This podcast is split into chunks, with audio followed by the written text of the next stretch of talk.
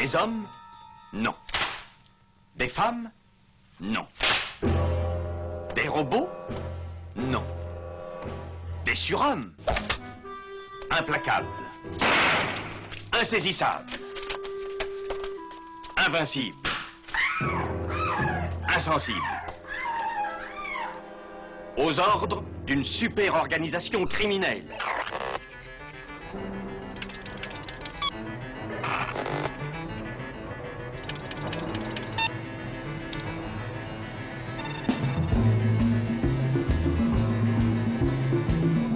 Impossible Rien n'est impossible pour... Culture prohibée. Bienvenue pour ce nouvel épisode de Culture Prohibée. Culture Prohibée, c'est l'émission hebdomadaire de la culture planète du Ciboulot coproduite par Radiographite, graphite.net et animée par l'équipe des films de la Gorgone, les films de la Gorgone.fr. Culture Prohibée, c'est aussi un profil Facebook et un podcast disponible sur différentes plateformes. Tous les détails sont sur le blog de l'émission culture-prohibée.blogspot.com. La publicité ne s'est pas trompée sur cet aspect qu'elle souligne à propos des maîtresses, de ce slogan savoureux. Il nourrit ses désirs surnaturels de jeunesse et de beauté en faisant d'un collège pour jeunes filles une chambre des horreurs.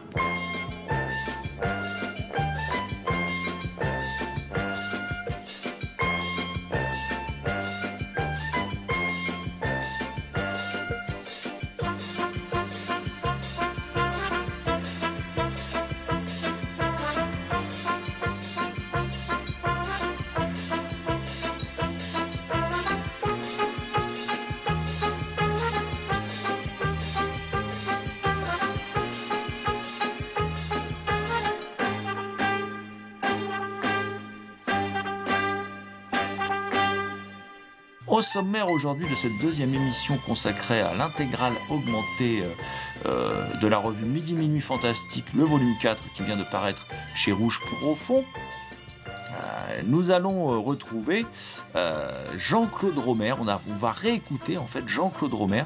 Jean-Claude Romer qui euh, avait accordé un, entretien à, Denis Chollet pour notre émission il y a maintenant plusieurs années. Nous avons décidé en hommage à Jean-Claude Romer qui nous a quittés il y a peu, et aussi en lien avec cette intégrale signée Nicolas Stenzik et, et paru chez Rouge Profond, de vous rediffuser euh, cet échange aujourd'hui dans cette émission donc un peu particulière qui rend hommage euh, à cet homme très important dans l'histoire du cinéma français et de la cinéphilie française. Euh, la semaine prochaine, vous retrouverez Nicolas Stenzik pour la suite et la fin de notre entretien fleuve sur cette intégrale de Mini Mini Fantastique, le volume 4.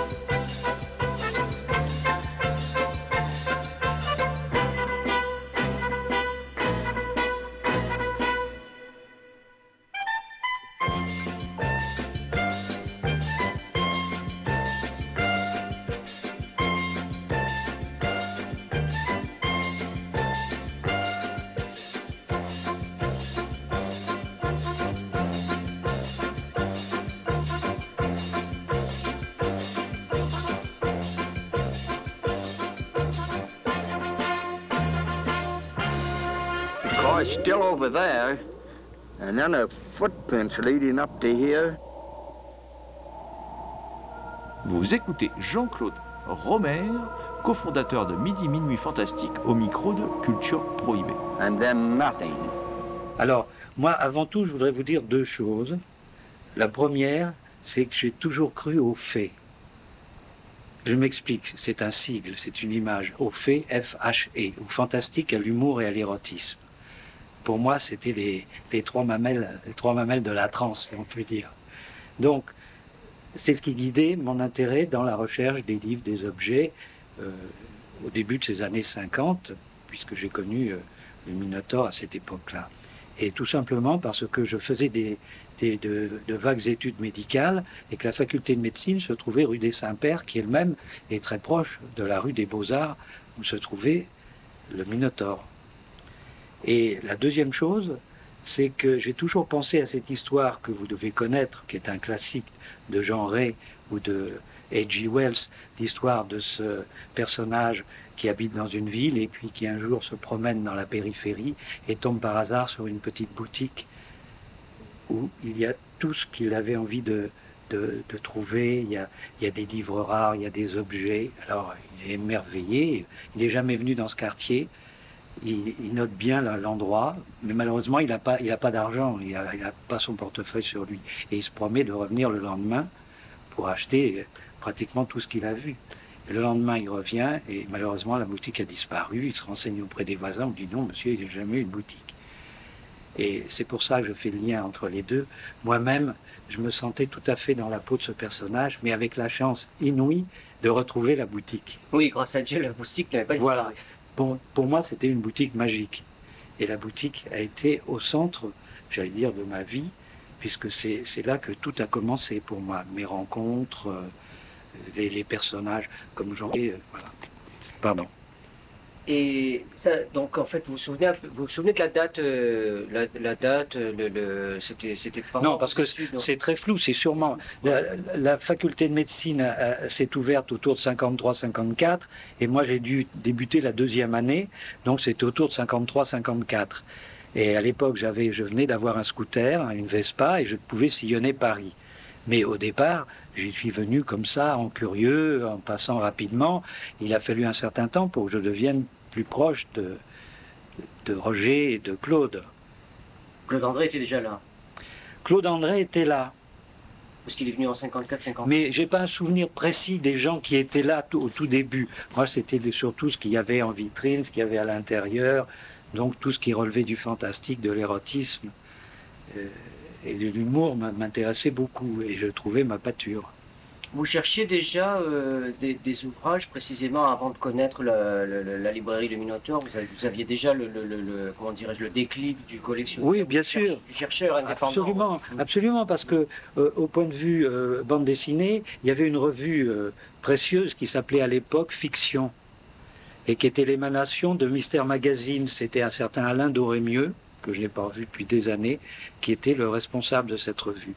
Et j'avais été un des premiers à mettre une petite annonce demandant euh, des bandes dessinées de l'âge d'or, c'est-à-dire d'avant la guerre de 40, de Flash Gordon, euh, en passant par Pim Pam Poum ou Mandrake le magicien. Et c'était un peu une bouteille à la mer.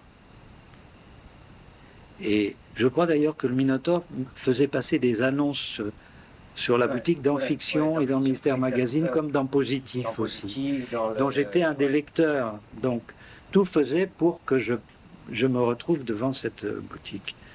Et à la suite, vous voyez que tout se tient, à la suite de cette petite annonce, j'ai reçu un coup de téléphone de Francis Lacassin me donnant rendez-vous parce qu'il avait l'intention de créer le club de la bande dessinée. Donc c'était avant 62, c'était en 60-61. Ouais, c'est ça. Nous étions en train de, de, faire le premier numéro de Midi Minuit Fantastique. Donc tout ça est... Mais avant que, avant que vous fassiez connaissance avec Boulet, soit vers 58-59, mmh. donc avant que vous mettiez le, le, le, la main, à, la main à ce numéro de, de bizarre euh, Boris Karloff, Todd Browning, à la recherche quand même d'une bon, de, de, de, périodiques, de photos. Là, Absolument. Vous fréquentiez déjà le Minotaur Ah, mais bien sûr. 56, 57, 58. Ah oui, mais je le fréquentais depuis ouais. 54 même. Ouais. Mais moins assidûment en moins passant. Assidûment. Voilà. Parce que j'avais pas un, une chose particulière. Alors là, il s'est passé la chose suivante à propos de, du numéro que vous connaissez, numéro de Bizarre. C'est que euh, je venais de voir à la Cinémathèque rue d'Ulm une copie d'un film très rare que personne n'avait encore vu, euh, n'avait encore beaucoup vu, c'était Fricks de Todd Browning. Et j'avais été immédiatement absolument fasciné par ce film dont ne parlait aucune histoire du cinéma pratiquement. Et je me suis dit, bah, je vais essayer de trouver de la documentation, je vais essayer de rassembler des photos, ce qui à l'époque était invraisemblable puisqu'il n'y avait pratiquement rien. Et je me souviens que je venais à la librairie du Minotaure pour feuilleter des magazines, voir des bouquins, des dictionnaires du cinéma italien comme celui-là, acheté avec bienveillance. Euh, Roger ou Claude me laissaient prendre des notes, et etc., comme j'aurais pu faire en bibliothèque. À l'époque, je fréquentais aussi assidûment la bibliothèque de l'IDEC, qui se trouvait avenue des Champs-Élysées. Et j'étais très lié avec la, mademoiselle Vérel, qui était la, la directrice de la cinémathèque, qui me laissait farfouiller dans, les, dans la documentation. Mais moi, je, cherchais un petit peu partout. Donc j'avais réuni une documentation, j'avais écrit un petit texte, j'avais traduit des interviews que j'avais trouvées dans les magazines des années 20 aux États-Unis, ce qui me faisait un petit dossier. Et j'en avais parlé à Claude et à Roger Cornaille, qui m'avaient dit Ah, ben ça c'est intéressant ce que vous faites là. Et il faudrait que j'en parle à Michel Laclos, parce que Michel Laclos est le responsable de la revue Bizarre. Alors je dis Bah oui, moi je ne connais pas Michel Laclos, mais. Et un jour, Michel Laclos était présent dans la librairie.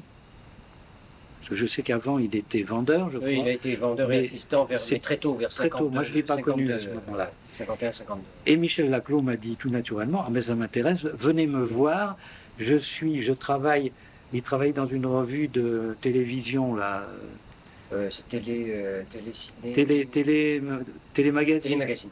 Télémagazine qui se trouvait rue, rue Saint-Marc, Je sais pas où ça se trouvait, mais Télémagazine, c'est du sûr. côté de la rue de, rue de Richelieu, par là. Auquel euh, Boulet a d'ailleurs contribué partiellement avec Oui. un article sur euh, Vince Taylor. euh, Oui, oui, oh là là, oh là là. Donc, Donc, Oui, oh là là. je- oui, donc tout se recoupe. Je suis allé donc voir euh, Michel Laclos à plusieurs reprises. Et puis, il m'a dit, mais ça, ça m'intéresse beaucoup. Il s'agissait d'un numéro spécial sur Todd Browning. Revenez me voir, euh, ça m'intéresse beaucoup. Et il me dit, on va faire ça, euh, ça va paraître dans quelques mois. Et c'est à ce moment-là, après, où, au Minotaure, j'ai rencontré un personnage volubile habillé en noir qui parlait assez fort et qui prenait à témoin tous les, clients. Bon, Corneille m'a présenté à Boulet. Et Boulet m'a dit Qu'est-ce que vous faites? Je lui dit Je travaille sur un. Ah, il me dit Mais ça m'intéresse, ça m'intéresse. Et c'est lui qui s'est greffé sur le projet. Parce que Michel Laclos m'a dit Oh, Boulet, c'est un exhibitionniste, ce qu'il raconte est sujet à caution. euh, je vois que vous êtes sérieux, vous êtes un, un historien. euh, et C'est vrai que ça faisait des années. Et c'est moi- Ça faisait des années que Boulet essayait quand même de faire des Oui. incursions euh, et Voilà. prendre d'assaut la forteresse bizarre. Mais maintenant, je confirme je peux le dire, Ouais. C'est moi qui ai dit. euh, euh, Michel Laclos m'a dit Oh, c'est peut-être pas indispensable de prendre Boulet, tout ça. Et c'est moi qui ai insisté pour garder Boulet. Donc on s'est bien réparti le travail. Oui. Lui, il a fait un petit peu le travail de. euh, comment, on dit, comment dire de d'aboyeur, là, de présentateur. Vociférateur sur le fantastique, comme je dis euh, souvent. Oui. Il a Il vociféré. le faisait la parade comme au fait foraine, il y a Ouais. celui qui fait la parade, là, qui, le bonimenteur. Je Quoi. voudrais rouvrir une autre parenthèse parce que si en effet il y avait peu de choses, euh, il y avait quand même des gens comme Brunius ou Paul Gilson et qui, qui, qui avaient déjà effleuré, hein, déjà sur Oui. Flex, bon, qui en avait parlé. Mais Quelques lignes. quelques lignes. Et en tant qu'extérieurement, sans se pencher sur la personnalité du réalisateur. Ils avaient aimé le film. Ils avaient aimé Ah bah oui, ils avaient aimé les surréalismes, bon, tout ça. Ils en avaient parlé. Mais, à ma connaissance, Sadoul, qui était le pape du cinéma, ignorait ça. De toute façon, c'était un film américain, donc Ouais, c'était... péché. Ouais. Et puis, mais je faisais ça sans beaucoup d'arrière-pensée au début. Et puis quand Laclos m'a donné le feu vert, à ce moment-là, bon, bah alors... Et Boulet m'est apparu comme quelqu'un qui avait d'ailleurs des collections de photos, ou qui connaissait Romy, qui avait des collections de frics, de choses comme ça, Oui. disponibles. Oui. Et puis voilà comment ça a commencé. Là-dessus, je, je me retrouve chez Boulet, qui me dit, euh, venez chez moi, je travaille, on va faire une encyclopédie du cinéma fantastique. On va prendre tous les films fantastiques par ordre alphabétique. Et c'est l'histoire de la boîte à chaussures où on mettait des petites fiches. J'allais à la bibliothèque de l'IDEC, je lui ai ramené une moisson de, de documentation, parce que lui avait des photos qui n'étaient pas légendées, qui n'étaient pas datées. Il avait des extraits de presse qui n'étaient absolument pas indi- indiqués. Il y avait absolument rien sur ces extraits de presse. C'était des coupures de presse sans rien. Donc difficilement utilisables. Revenons sur, sur Roger la, personnalité, de- la personnalité de Roger Cornaille et sur les ambiances euh, de la librairie Le Minotaure, la littérature, les revues rares, le collège de pataphysie, les choses comme ça. Vous, vous- C'était une ambiance C'était une ambiance, Les il objets. était affable, ouvert avec le client, mais c'était un petit peu le côté, euh, comment dire, euh, entre, entre gens qui connaissaient le sujet, quoi, qui parlaient d'un air entendu de certaines choses. En fait, vous avez tout de suite euh, compris qu'il s'agissait quand même de clubs juxtaposés à d'autres clubs. Oui. Ah, c'est ça, une constellation oui, oui, de- oui, C'était des amateurs, une, éclairés. éclairés qui fréquentaient cet endroit-là. C'était pas simplement des gens qui venaient acheter un livre, des gens qu'on retrouvait. Et c'est comme ça que j'ai pris l'habitude de venir régulièrement. À la fin, c'est quasiment devenu mon bureau, puisque on- je fixais un rendez-vous le samedi. Ouais. C'était tous les samedis à partir de 10h jusqu'à midi ou 1h. Et les gens qui voulaient me voir, que ce soit, pour euh, euh, telle ou telle chose sur le cinéma, ou bien Ou la bande dessinée. La bande dessinée. euh, ils venaient me rencontrer là-bas. Donc tous les gens qui sont passés là-bas le samedi, Rabourdin vous en a peut-être parlé, parce que moi c'était le euh, samedi. Euh, Et, sur- et surtout. Patrick Brion, Patrick Brion, mais je l'ai pas encore. euh, je l'ai Patrick pas encore Brion que j'ai côtoyé, avec qui j'ai fait des recherches, qui était vraiment un ami très très proche. En fait, vous avez fait vos armes au Minotaur quand même. euh, Ah mais tout a commencé au Minotaur. Tout commence par la librairie du Minotaur, le Minotaur. Moi je, je situe ça à partir de 53-54. Et ce qui a donné lieu à la rencontre, par exemple avec Jean Boulet, ce qui a donné lieu également à la rencontre avec les gens de la bande dessinée, puisqu'il y avait Francis Lacassin qui fréquentait aussi assidûment le Minotaur, qui a donné lieu à la fondation du CELEG. Ensuite, c'est parce que je suis euh, euh, je- parallèlement le numéro de Bizarre grâce à Michel Laclos. Oui, qui met trois ans à voir le jour quand même. Oui, Hein, ah oui, oui, oui, parce qu'il y avait près toujours un ans, numéro ouais. qui, qui passait avant. Et aussi, il faut dire que Laclos euh, voulait un peu vérifier qu'il n'y ait pas trop de, de scories, de vociférations euh, Ah surabondantes. bah oui, moi j'avais des rendez-vous vous, avec ouais. lui où il me disait attention, attention. Et j'ai j'ai souvent été obligé de défendre Boulet en disant mais comptez sur moi pour que les choses soient bien, bien sérieuses, mais Boulet va mettre le côté un petit peu euh, comme ça poétique. euh. Peut-être que vous, vous aviez aussi vous, de- vous aviez besoin de temps pour établir un certain nombre de fiches aussi. À l'époque, c'était quand même pas si facile, non de, de- Bah oui, moi, ce que, moi j'avais des correspondants aux États-Unis, je suis allé en Belgique, j'ai retrouvé des choses. Oui, mais ça prenait du temps. C'était pas aussi facile que Non, mais j'aurais hein. pu, j'aurais pu, ça aurait pu durer 15 ans hein, aussi. Ouais. C'est sans fin. Là, je continue encore à accumuler des documents sur Todd Browning. Donc, il y avait, il y avait ça. Euh, Gif Wif, alors, vous voyez, Ouais, grâce- fait gra- euh, par fiction, par les annonces. par les annonces de fiction et les gens que je rencontrais là, donc, euh, il y avait euh, Jacques Champreux, Jacques Champreux. hein, donc je crois qu'il est question aussi là. Donc, euh, je deviens rédacteur en chef de Gif Wif. Donc, je pense que vous connaissez la, la collection. Oui, oui, je connais la collection. Je n'ai pas la collection complète, Ouais, mais a connais. il y a une affiche d'une découverture. Ah oui. C'est vers la fin, ça. Donc, euh, en tant que rédacteur en chef, il y, a, il y a un anniversaire de Mickey et quelqu'un dit ce serait bien d'avoir un- une interview avec euh, Pierre Tchernia, qui à l'époque était l'ami public numéro un. Je dis ok, ben moi je m'en occupe, je vais aller l'interviewer.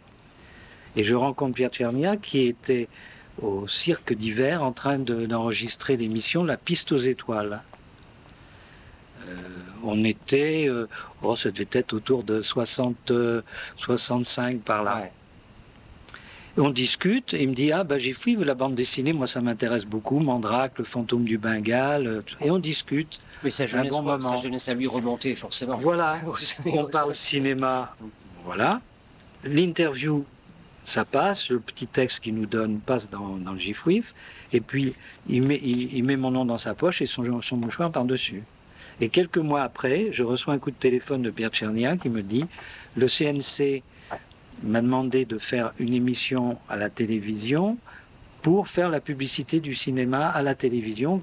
Euh, la télévision a pris beaucoup de spectateurs au cinéma, euh, c'est le moins euh, qu'on puisse faire, c'est de faire une émission qui incite les téléspectateurs à aller au cinéma. Donc, moi, je vais présenter cette émission. Jacques Rouland, qui est un spécialiste des jeux, va fabriquer des jeux, mais on a besoin de quelqu'un qui rédige des, des questionnaires pour des candidats, parce qu'il y aura des candidats, et quelqu'un qui choisisse les extraits des films, donc qui connaissent un petit peu le cinéma, ancien et récent.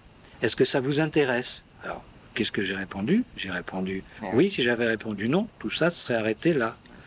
Il me dit, mais vous savez, la télévision, c'est aléatoire, ça peut durer six mois, un an, faut pas rêver, ça a duré 22 ans. Donc, l'enchaînement, Monsieur Cinéma. À partir de Monsieur Cinéma, en 76, Marc Combier, qui était éditeur à Mâcon, est venu trouver Pierre Tchernia et Jacques Rouland et leur a dit, moi j'ai l'intention, ce qui n'existait pas encore, de faire une collection qui s'appellera Les fiches de Monsieur Cinéma. Êtes-vous d'accord? Est-ce que Antenne 2 si Antenne 2 est d'accord, on le fait. Et ça a commencé en 76 et ça continue toujours. Et maintenant c'est sur Internet et je suis devenu le responsable, euh, rédacteur en chef des fiches de Monsieur Cinéma. Donc vous voyez tout ça, la continuité. Parce que j'étais à Monsieur Cinéma, j'ai eu des demandes pour faire partie du comité de sélection à la création du Festival d'Avoriaz. Ce qui a su et j'ai pas mis tout le reste, mais il y a eu Cognac également. Puis après, il y a eu le festival de Deauville, bon, etc. Et les fiches de Monsieur Cinéma ont donné lieu, à, grâce à l'iconographie, à une série de 14 volumes Ouais. publiés chez Casterman, Casterman, qui sont là, qui s'appelle Le Tour du Monde. Vous avez l'affiche. euh, Ils sont bien diffusés et en médiathèque et un peu partout. Et Ah bah, j'espère. consulter facilement. Vous croyez? Parce Ah que je Casterman ne s'est pas donné beaucoup de mal pour faire de la pub. hein. Bah, en tout cas, euh, chez, Ça, dans les médiathèques de province, on, on les, on les consulte facilement. Bon, oui, après, puis je trouve que sais c'était pas une mauvaise idée. Et on aurait pu faire plusieurs tomes ouais. de chaque thème. Mais ça s'est arrêté à 14 volumes. Ça venait après l'idée euh, qui préexistait de, de fiches aussi, si je me souviens bien, chez Casterman, qui était aussi sous forme de. Oui, alors j'ai des dossiers, années 60, des hein, dossiers. J'avais travaillé Ah, dessus, j'avais ouais. fait sur la Hammer Film fait, et sur Todd Browning aussi, sur les Ah, cinéastes. sur les cinéastes, vous vous souvenez hein, Oui, oui. euh, Mais c'était avait- une diffusion plutôt confidentielle. hein. confidentielle, mais de qualité. Ah bah oui, bah, c'est vous qui le dites. hein. Ben. Bon, alors ça c'est un exemple pour vous montrer euh, le fait que, alors Et pour en aussi, revenir, euh, aussi le, le- la Voilà. relation aussi à, un- à un mét- à un réalisateur. Donc, Oui, alors je vais reprendre là. Ouais. ayant rencontré Jean Boulet, je travaillais un jour chez Jean Boulet et j'ai vu arriver deux garçons qui étaient Alain Lebris et Michel Camp, qui étaient envoyés par Eric Losfeld parce qu'ils avaient été le trouver en lui disant on voudrait faire un livre sur Terence Fisher.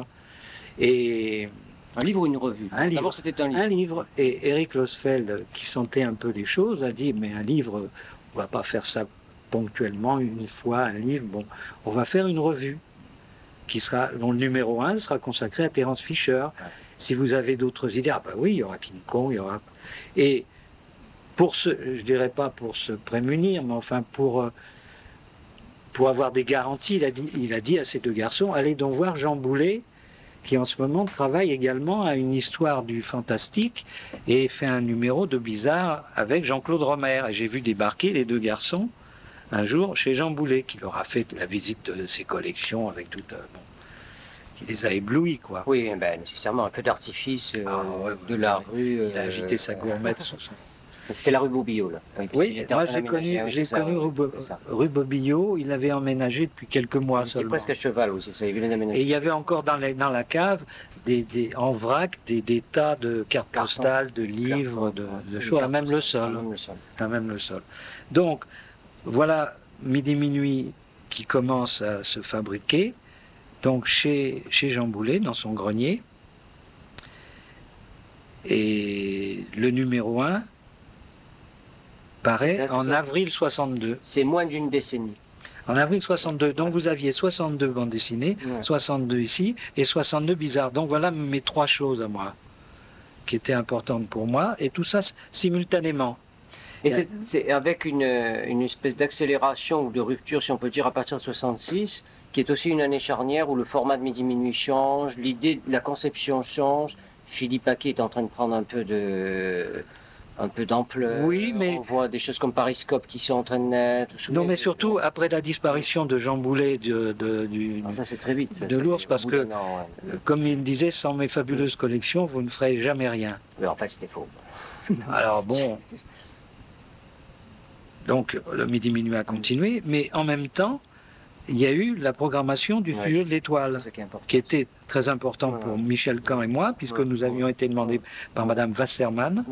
Qui était là, une des responsables du studio de l'étoile, de faire pour la première fois une programmation de films fantastiques. Il faut bien, faut bien se dire qu'à l'époque, le cinéma fantastique n'était absolument pas diffusé. Il n'y avait pas de salle. C'était un cinéma qui était limité au midi minuit, au Colorado, et le Styx n'existait pas encore. Le Brady? Le Brady, euh, oui, mais ouais. Ouais, mais enfin, là, il s'agissait de prendre des films inédits, de faire des rééditions exclusives, ce que nous avons fait de 68 à 71. Donc en même temps, j'étais avec Monsieur Cinéma, j'étais là, et je reviens un petit peu en arrière, Midi Minuit Fantastique, euh, c'est là où nous avons fait paraître le premier interview avec Jean-Pierre Mocky. Ouais. Il n'avait jamais eu d'interview, il y a eu une quinzaine de pages Mm. dans un numéro, et j'ai sympathisé avec euh, Jean-Pierre et c'est lui qui m'a dit mais vous voulez pas écrire des scénarios avec moi? Alors j'ai longtemps refusé. Vous voyez, le premier c'était en 82, tout Oui. en restant très ami avec lui. Et finalement j'ai- accepté en 82 et en 87 pour l'Itan et le Miraculé. D'ailleurs il faudrait bien que j'en fasse un troisième en ce moment. Et, et- donc vous gardez des relations euh, Avec Moki. Ah oui, moi, je dîne une fois par semaine avec lui. Là j'ai encore dîné dimanche avec lui. Mais comme on le voit beaucoup à la télé Ah oui. c'est- Ah, un personnage. Ah oui. un- Ah oui. aussi- autant que José Bové euh, pour, pour, euh, sur un terrain à côté. Alors justement, je vous ai fait, ça vous amusera, parce que j'ai fait ça, c'est la liste de mes apparitions à l'écran. Et j'ai tourné une douzaine de films avec Moki et je viens de tourner dans le Glandeur. Ouais, je t'aime, je t'aime de Alain René, euh, un invité à la soirée. Oui, d'accord, oui, parce qu'il y a des. Effectivement. Ça, c'est des choses de club, hein, si on peut. Le viager, oui. Des choses que je revois bien. Ouais. Voilà, alors Céline et Julie. si ça peut vous, Ouais. vous amuser, je vous laisse ça. Ah, oui, oui, oui, ça, c'est pour moi, c'est. Voilà. Alors le dernier, le Glandeur, qui n'est pas marqué là-dessus, mais qu'il faudra indiquer. Euh, donc, vous voyez, la filiation avec le Minotaure, hein, c'est comme un escalier. À chaque fois, il y a une marche qui mène à une autre marche, puis une autre marche.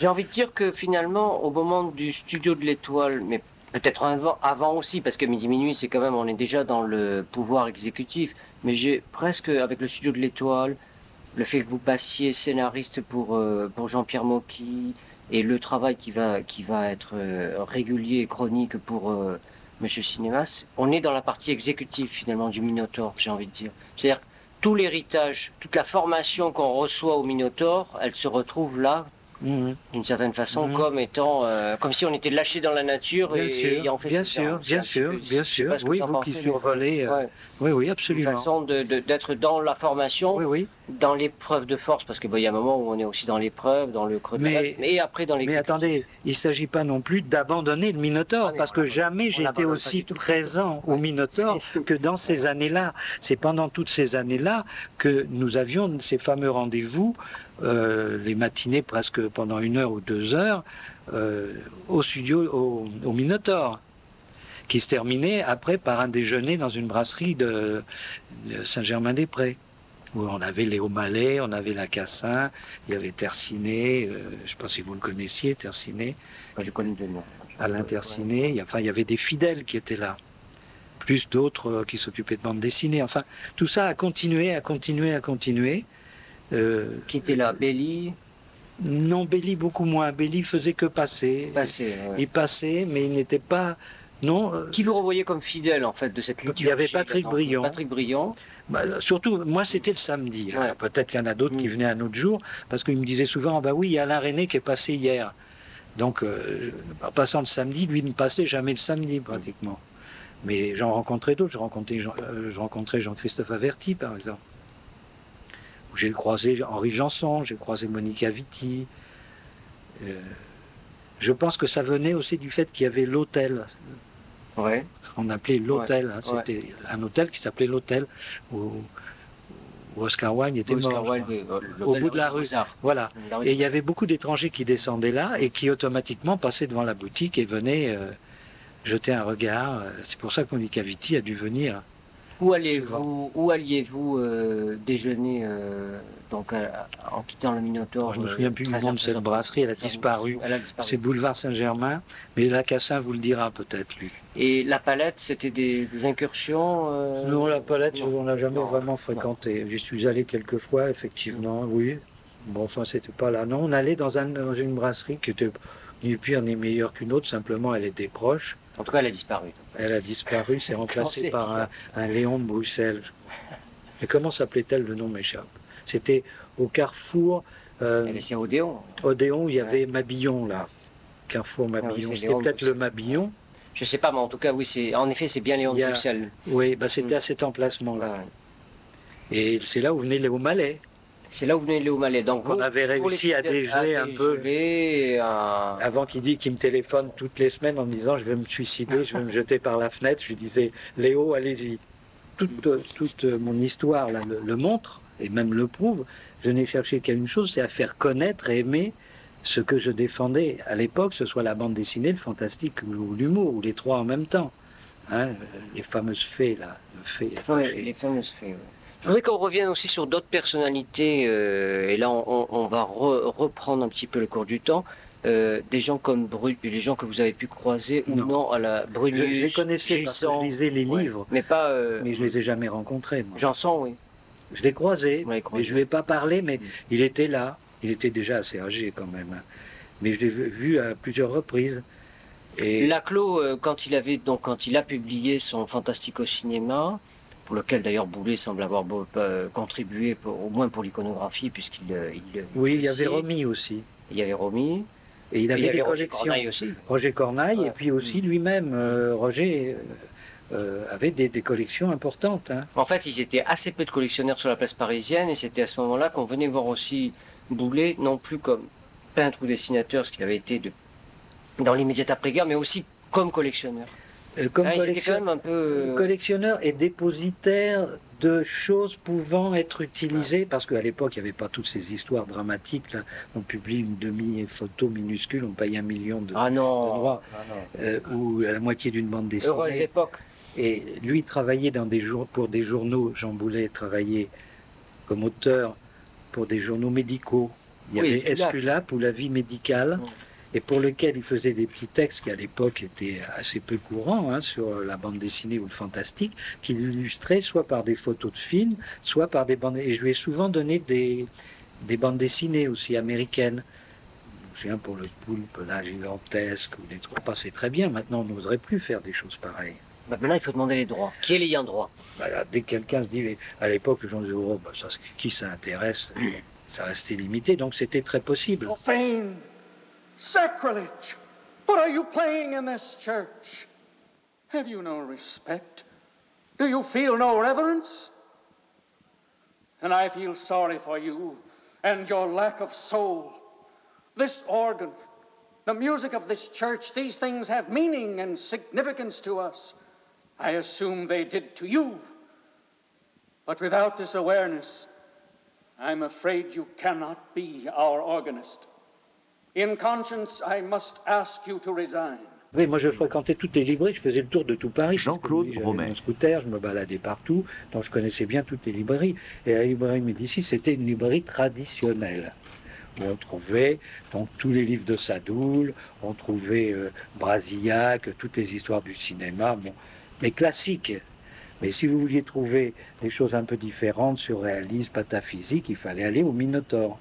Et le Minotaure lui-même euh, se donnait du mal pour. Il était dépositaire de choses qu'on ne trouvait pas dans d'autres librairies. Peu à peu, d'autres librairies sont venues et ont fait un peu le même.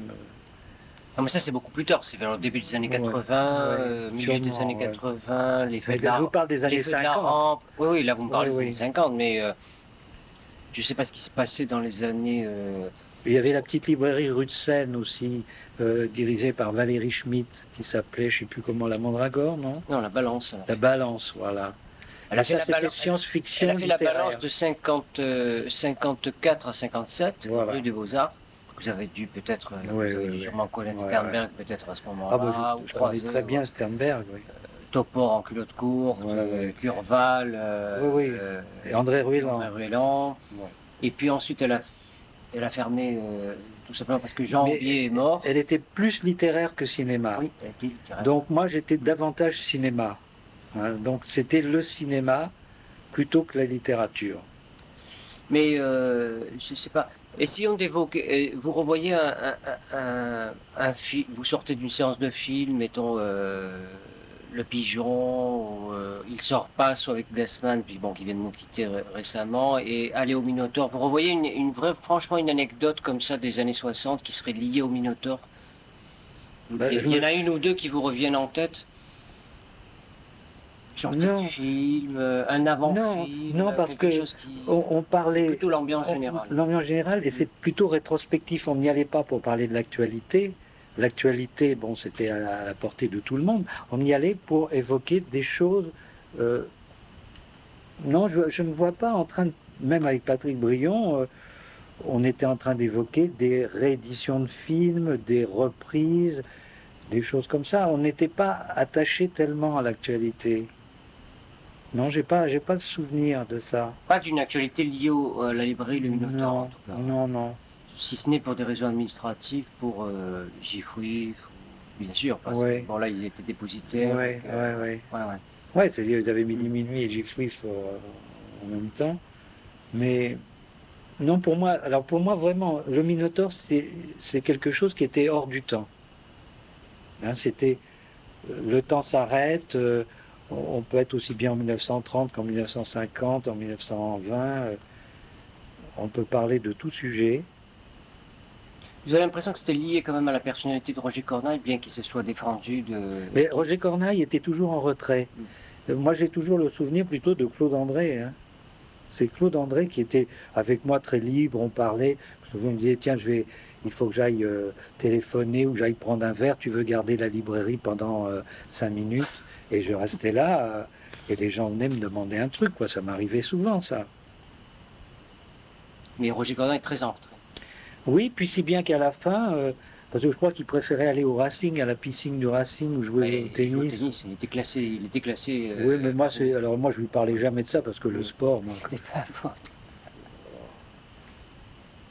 je dois d'être ce que je suis devenu, je n'en ai jamais fait. Oui, c'est- sport. Mais enfin, lui, apparemment, il était quand même. euh, il tenait à. Oui, c'est drôle, hein, même d'ailleurs, qu'il soit. cette, euh, bah, Claude André aussi, d'ailleurs, hein, parce qu'il continue le- l'exercice de la culture physique en Et euh, c'était difficile de parler de l'actualité parce qu'il ne suivait pas l'actualité. Mm.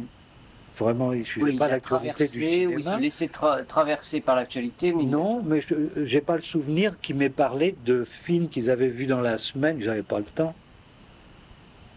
les, les salles, les, les salles que vous fréquentiez plus assidûment à ce moment-là, Mais il n'y en avait pratiquement 58, pas. 59, 60, Il y, avait, il y avait le midi midi minuit, et pour les exclusivités, Et- et- pour les films qui n'étaient pas des films fantastiques ou des films d'épouvante que vous aviez envie de voir. euh, Ah bah alors il y avait toutes les salles ordinaires, hein, Balzac Eldersk à la Vivienne, euh, Marignan Marivaux, euh, Colisée. Pour vous, c'était égal, quoi. Ah oui, oui, oui, parce que moi je suivais le cinéma, pas seulement le cinéma. Aller voir James. Bond contre Dr No en 61, c'était égal, quoi. Une salle ou une autre, il n'y avait pas particulièrement de. Mais moi j'ai jamais été fétichiste d'une Voilà, salle, moi. C'est ce que Parce je... ce qui m'étonne beaucoup maintenant, c'est que les gens, ils vous parlent davantage de la salle, du contenant que du contenu. Or, moi, ce que je voulais, c'était avoir un cinéma chez moi. Moi, je suis parfaitement heureux d'avoir un grand écran chez moi. Euh, le côté euh, convivial et tout ça imposé, c'était plutôt imposé qu'une contrainte euh, qu'une liberté. En tout cas, j'étais de la tradition, vous savez qu'on oppose Lumière et Méliès. hein. Oui. Moi, j'étais pas du tout Lumière, j'étais Méliès. Ah hein. oui. Vous savez qu'il y a d'un côté le spectacle. C'est vous poser la question. Euh, donc, euh, non. Mm. Et alors, ce que j'ai toujours euh, regretté et, par la suite, c'est euh, le- le- les, les gens qui se, se disaient amateurs de cinéma et qui en fait n'avaient qu'une idée, c'est supprimer tout ce qui faisait de- au cinéma l'intérêt du cinéma, c'est-à-dire le spectacle pour moi. Euh, je sais pas si je vous le disais, ça, mais ça me faisait penser aux savants dont parlait Alphonse Allais, qui avait supprimé euh, qui avait découvert un procédé qui permettait d'ôter au caoutchouc l'élasticité qui le rendait impropre à tant d'usage. Alors, tous ces gens-là veulent retirer du cinéma le spectaculaire.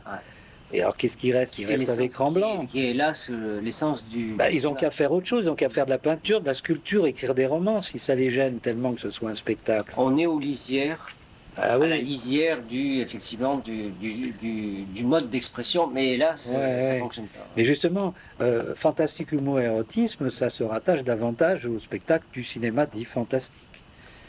Oui, mais alors ça veut dire que On montre les au choses. moment où vous, vous aviez le, au temps fort de, de ces réunions du samedi matin et de ces réunions Mhm. euh, hebdomadaires, euh, puisqu'on parle de, de la lisière euh, d'un certain cinéma, est-ce qu'il était question euh, parfois de, de discussion autour de Jean-Marie Straub? Oh, jamais. Voilà. À jamais. Mais je crois même que notre ennemi, euh, c'était Bresson, sa descendance. Euh, Bresson, les Téchinés, les Assayas et tous ces gens-là. Qui, moi, je trouve ça mortellement ennuyeux. Moi, je le dis, ça m'intéresse pas, ça. C'est pas un cinéma euh, qui me passionne. Céline et Julie, vous avez revu depuis le.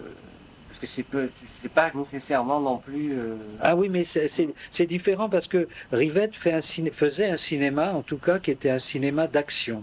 Il se passait des choses dans Céline et Julie. Ouais, c'est vrai. Moi, en l'ayant revu à la télé, mais il faudrait que je le revoie une troisième fois et ça m'est arrivé. Il y a- C'est le domaine du rêve aussi. Ouais, du rêve.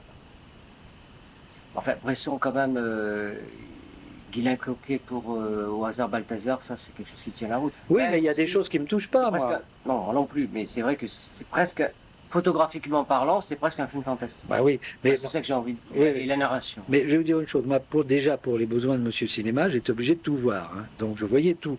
Là, envie- Non, mais non. Non. Moi, je vois tout et je continue à voir tout le cinéma. Il y a des gens qui se sont arrêtés. C'est pour ça que je dis je ne suis pas cinéphile, je, je suis cinéphage. Le cinéphile, il a sa portion du cinéma et point final, il n'en démord pas. C'est le cinéma américain, c'est le cinéma anglais, c'est le western ou c'est tel genre. Et puis en dehors de ça, il ne voit rien. Ou il s'est arrêté au cinéma en- avant la nouvelle vague. Moi, je continue, je continue. Il y a des choses que j'aime et que je n'aime pas. Je vous donne mon goût à moi. C'est tout. Et c'est pour ça que je me suis trouvé en plein accord avec quelqu'un comme Jean-Pierre Mocky.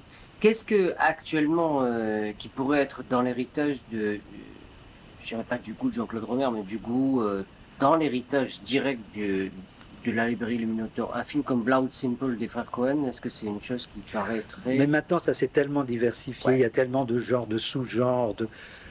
Non mais par exemple, Blood Simple de- des frères Cohen. Oui, euh, oui, moi, moi, ça me paraîtrait. oui. Moi en tant que client, je dirais, je dirais. oui, alors je dirais, je- on est plus, on est encore plus proche de John Waters, par exemple, des premiers films de John Waters. Pas le- à la fois. Oh non, je trouve qu'il B. beaucoup. Demented. Oh oui, c'est Sylvie Demented. Ah, je trouvais ça. Même Euh, le, insuffisant, précédent. Insuffisant pour, même oh, pour. John Waters. Oh oui, Pecker aussi, le précédent. Ah, ça baisse, ça baisse. Non, mais je parle des, des précédents. Hmm. Enfin, c'est normal, hein, un auteur, et c'est difficile pour lui de se maintenir toujours au sommet. hein. Moi, je voudrais on, rev- on revient à, Roger Corneille lui-même, l'œuvre secrète de Roger Corneille, c'est-à-dire l'œuvre qui, est, la moins spectaculaire et qui pourtant euh, va, taillante dans les, trimestres à venir, c'est-à-dire les, collages, le- la conscience cinématographique et la conscience narrative de Roger Corneille lui-même, parce qu'il existe une œuvre, Oui, ces collages qui sont remarquables. Alors en fait. justement, Ça, vous en aviez, écoutez, vous alors, avez découvert au fur et à mesure. vous me parlez des collages, mais j'arrivais dans le magasin, il était là à son bureau, là, derrière la caisse, il écrivait, il était en train de faire des choses comme ça, et quand on arrivait, il rabattait ça, puis c'était terminé. Vaguement, j'ai entendu dire, mais Claude André faisait ça aussi. Oui, il faisait à deux, c'était bicéphale. Hein, je crois Ouais, qu'il Il faisait. y a trois boîtes, il y a- Mais il existe trois boîtes. J'allais pas me pencher par-dessus son épaule pour voir ce qu'il faisait et pour lui dire ben, qu'est-ce que c'est? On était discret, on n'en parlait pas. Euh, Pour la petite histoire, euh, Claude André euh, est sur le point de faire cadeau le- l'ensemble des trois boîtes au musée de Lausanne de l'art brut. Donc c'est dire. Non, mais il me donnait l'impression, enfin Roger ou Claude me donnait l'impression, tout en parlant, de griffonner comme on fait au téléphone, machinalement avec un crayon. Alors, en Je- effet, je n'ai il jamais griffon- eu il griffonnait confiance. les comptes et les chiffres, c'est-à-dire et, le- et ce que devait le client, mais en réalité les dessins sont du pré-druyer. Non mais parce que moi, Oui, je, les ai- oui, c'est je les ai- possible. je les ai construits. Oui, oui. C'est pas possible. Mais nous, nous n'en avions absolument pas conscience. Pas conscience. Pas du tout. Pas Donc, l'œuvre de. Donc, en fait, le collage de. Qui a suggéré le, le- la couverture de Gifouille, qui est admirable d'ailleurs, le... un, un des, un des derniers. Oui, oui, oui, Euh, bah, c'est c'est lui. Euh, je crois que. Non, ça s'est trouvé comme ça. Je ne sais plus qui a, qui a dit ça, effectivement, dans le, dans le format euh, horizontal. Souvent à l'italienne, Ouais, ouais. Je sais plus. avec les hommes portés qui sont Oui, pas, oui, qui oui. correspondent Oui, pas aux personnages principaux. euh, Oui, c'est vrai, vous voyez, vous m'y faites penser là, c'est vrai. Mais c'est pas vous qui avez suggéré ça. hein. Forcément, parce que vous ne le voyez pas, il cache. Mais je me souviens plus comment ça s'est passé. Ça, ça fait un bout de temps déjà. Il y a bien, 66, 66, ça nous ramène loin. ouais. il y a bien, il y a bien quelqu'un. Oh, tout le monde. Non, mais je crois qu'on a tous été emballés. Je crois qu'à l'époque, c'est peut-être Tercinet qui était le maquettiste Ah ouais. et qui a dû dire, ah ben, faudrait lui poser la question. Bon, Alors s'occuper d'érotisme et de bande dessinée à l'époque, c'est vraiment, euh, chercher la difficulté. hein. Cherchez à être lapidé. Oh là, parce qu'autant on peut parler maintenant de, de film X ou parler de bande dessinée, hein, c'est bien vu. euh, euh, maintenant, des gens de 40-50 ans, pour eux, il n'y a pas de problème d'aller acheter un album de bande Bah, dessinée. Je viens de passer, euh, pas plus tard qu'hier soir, dans l'émission Mauvais Genre, au pluriel. Donc, Ah Mauvais ouais. Genre, Ah donc ouais. effectivement, où on parlait de euh, C'est pour ça qu'il est difficile de C'est bien choquer. curieux. Non, c'est très difficile de choquer. Ah ouais.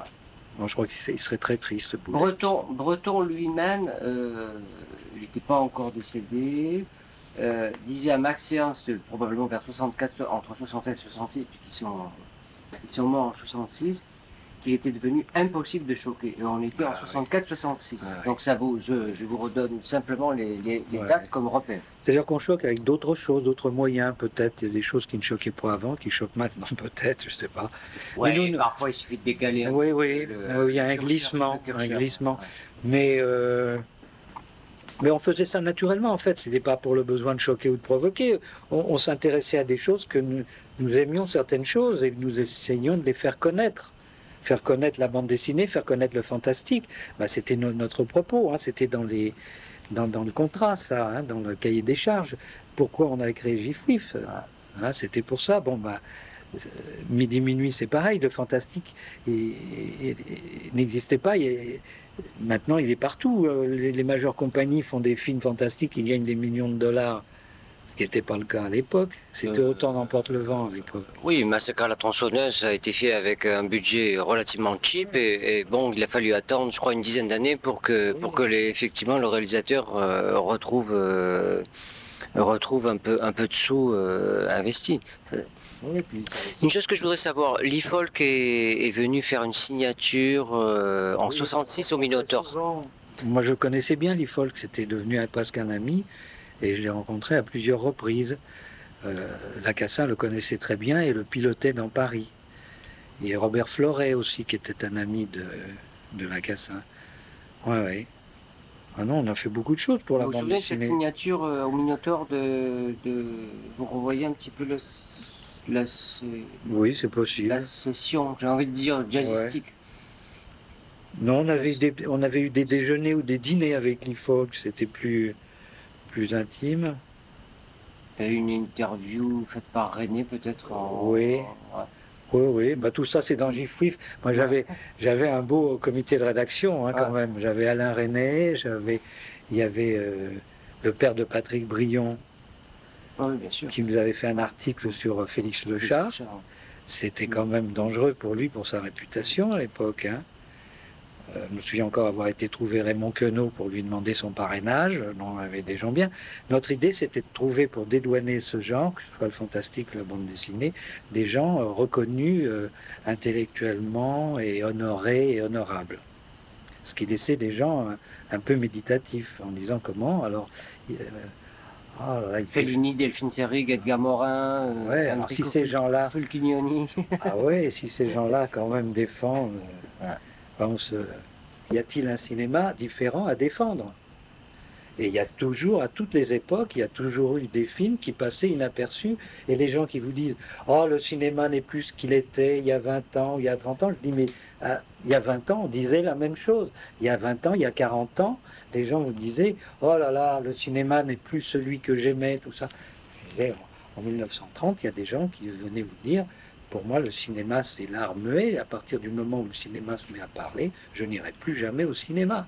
Est-ce qu'actuellement il y a des, des, des jeunes, des jeunes cinéphiles qui soient capables de défendre à la fois Le Baron Fantôme et, euh, et un film de John Waters? Voilà, c'est ça. Maintenant, on trouve des gens qui défendent euh, n'importe quoi et le contraire. Alors, sans que ce soit n'importe quoi, sans- euh, pour- par, euh, en disant, en- par amour, euh, de- par, par, par cinéphilie, moi, je crois, par cinéphilie, qui est une maladie, euh, qui est une vraie maladie, mais qui, Oui, est- oui, qui est oui. une bonne maladie. j'ai envie de oui, dire. oui, oui, bien sûr. Qu'est-ce que c'est que la cinéphilie? C'est une bonne maladie. Oui, mais c'est une maladie élitiste. Moi, je ne suis pas cinéphile. Hein, je suis cinéphage, je le répète. La cinéphagie, il y a la cinéphilie. Non, il y a des aussi- films que j'aime, mais je, moi, cinéphilie, c'est un mot que j'aime pas.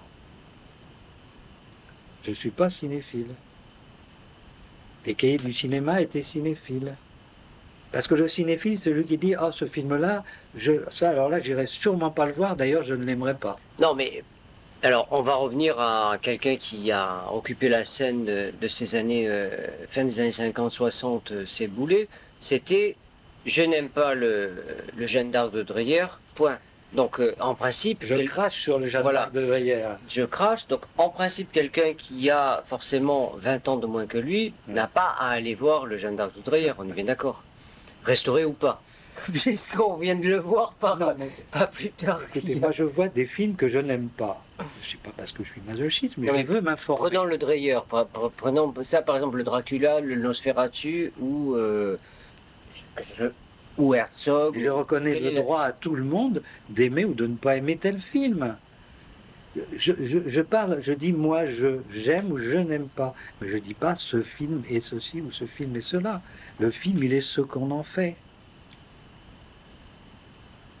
Quand vous avez été amené à faire des, des scénarios pour, euh, pour Moki, qui Oui. est lui-même quand même quelqu'un qui est assez euh, Ah bah comme on dit quand, locomo- locomotive. quand on a quoi, quand euh, on travaille avec on a travaillé avec Moki, on peut travailler avec n'importe qui. Alors là, Bah, vous connaissez des anecdotes avec Moki, hein. oui, mais enfin moteur, moteur. Oui, mais Ah, Moki, J'étais là, hein, c'est un versant euh, distinct de celui de René. quoi. Oui, mais c'est aussi du cinéma. Euh, bon, euh, il y a certains films de René qui sont extraordinaires. Il y en a d'autres qui le sont moins. Ouais. Mais moi, je ne défends pas la politique des auteurs. Pour moi, chaque film est indépendant. On a, a priori, on a une opinion favorable sur un auteur ou un réalisateur, donc on, on est plus ouvert. Donc là. Mais il y a des, des films de, de certains réalisateurs que j'aime et d'autres que je n'aime pas. C'est pour ça que je n'aimais pas les cahiers, la politique des auteurs, ça veut rien dire. D'admettre que tout ce que fait un tel est génial parce que c'est un tel. Et à laquelle devait surenchérir positif et ainsi de suite, donc avec un Oui. ping-pong. euh, Oui, bon. Non, je crois que c'était la liberté. On est tous très libres et chacun choisissait ses films. Les goûts de. Est-ce qu'il vous revient des, des goûts. Euh, discuter avec vous de. De Roger Corneille, des goûts cinématographiques, puisqu'il avait une collection de- de- d'affiches de, cinéma de 1800, 1890 à 1930, sur le Il mieux. n'allait plus au cinéma régulièrement. Il était plutôt. euh, il vivait sur le souvenir d'un cinéma, du cinéma de sa jeunesse ou d'un cinéma d'autrefois. Donc assez proche de Boulet, finalement, dans le. Assez proche de Boulet, Mm. mais je ne connaissais pas vraiment ses goûts. Claude André me semblait ouvert à beaucoup de choses au cinéma, mais c'était pas des dévoreurs de pellicules. Vous n'avez pas souvenir d'avoir été Non. voir un film avec Claude André Ah, jamais. Ah non. Ah non. Et, et même Non, mais un film et un Ah non, non, non. C'était dans la boutique, il y avait Claude André, il y avait Corneille, et en dehors de ça, c'était terminé. Est-ce que Corneille, euh, finalement, euh, serait pas une sorte de, de- de dernière, d'ultime définition de, de l'énigme, du mystère, Mystery Magazine C'est une énigme, c'est vrai. Euh, on ne peut pas mieux qualifier Roger Corneille que de réservé. C'était quelqu'un de secret, de réservé, qui en même temps était dans une boutique où il recevait des clients, donc il ne pouvait pas être désagréable, mais il devait avoir ses idées et il les gardait pour lui. Et il nous regardait, il nous écoutait avec bienveillance, avec amusement parfois, parce qu'il devait en entendre des histoires. Il devait en entendre. Ben, Ils entendaient quotidiennement, forcément. Ah oui, Au, au moins 5 jours sur 7. Ça me faisait penser à Losfeld aussi, qui allait jamais au cinéma pratiquement. Et on lui racontait les films, et puis il les racontait aux autres comme si c'était lui qui avait vu le film. Moi, je me souviens de l'histoire. Ça, c'était extraordinaire, Los- Losfeld. de souvenirs sur le, l'esp- le, le terrain vague, de, le terrain vague d'abord de la rue. Alors, Terrain Vague, moi j'ai connu rue. euh, Ça, c'est vrai non, non, non, non. Euh, au coin de la rue d'Assas, c'est la rue du Cherche-Midi. C'était rue du Cherche-Midi. Rue du Cherche-Midi. même presque à l'angle là, de la rue. Alors moi j'ai le souvenir de Losfeld avec les pieds, parce qu'il avait un pied qui était défectueux. Défectueux. Il avait un, un- un ou deux pieds sur allongés sur la table tout le temps. Et puis il trônait comme ça, et il accueillait les gens. euh, il dit, alors, euh, et chacun venait parler de ce qu'il avait vu, de ce qu'il avait lu, euh, etc.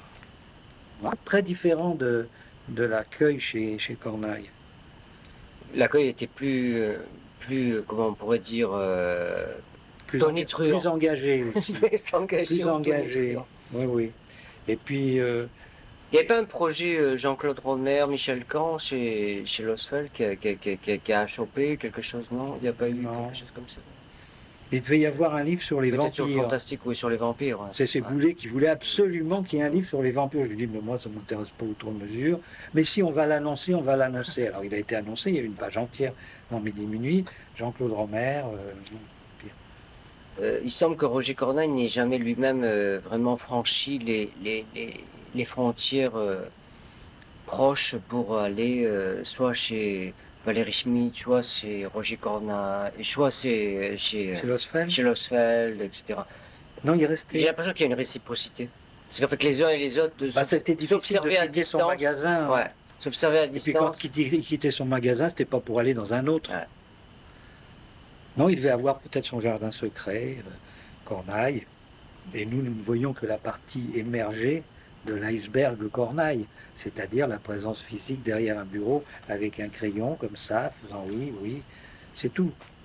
Mais c'était très difficile de- d'avoir Non, une mais je dis ça parce qu'il y a aussi le procès Clouseau de la classe 1 et Bellour chez, chez, chez Losfeld. Bon, il y a, il y a des choses, il y a des passerelles, quoi, si je puis Mhm. dire. Bon, à un certain moment, pendant un petit laps de temps. Alors, je reviens sur autre chose aussi. C'est en même temps que j'étais rédacteur en chef, co-rédacteur en chef à Minuit, j'étais donc rédacteur en chef ici, et j'étais responsable d'un numéro de Bizarre qui, ô horreur, était publié par Jean-Jacques Pauvert. Oui. Jean-Jacques Pauvert était l'ennemi intime Mm.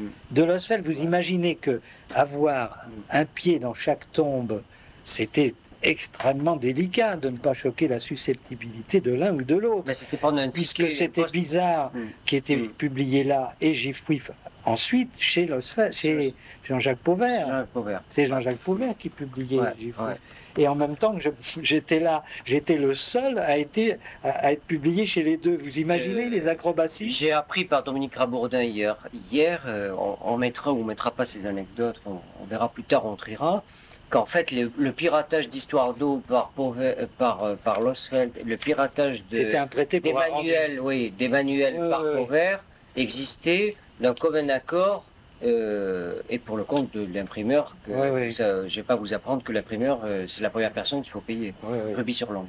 Non mais à, à ce propos, je vous signale que la revue Bizarre avait été créée par Losfeld. Oui, non, Le numéro 1 a été fait par Losfeld et il y a eu un autre numéro 1 qui a été fait par Laclos chez Jean-Jacques Pauvert.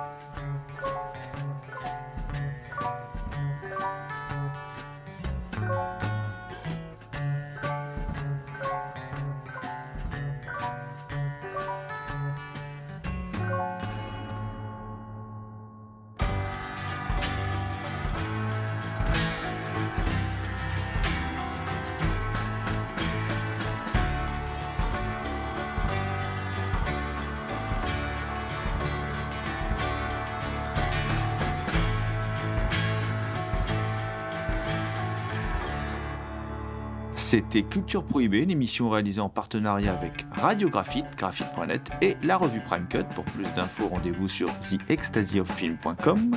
Culture Prohibée est disponible en balado-diffusion sur diverses plateformes. Toutes les réponses à vos questions sont sur le profil Facebook et le blog de l'émission culture-prohibée.blogspot.com. Culture Prohibée était une émission préparée et animée par votre serviteur Jérôme Potier, dit La Gorgone, assisté pour la programmation musicale d'Alexis, dit Admiral Lee avec euh, The Last But Not The List, le concours de Léo Magnin à la technique. Salut les gens, à la prochaine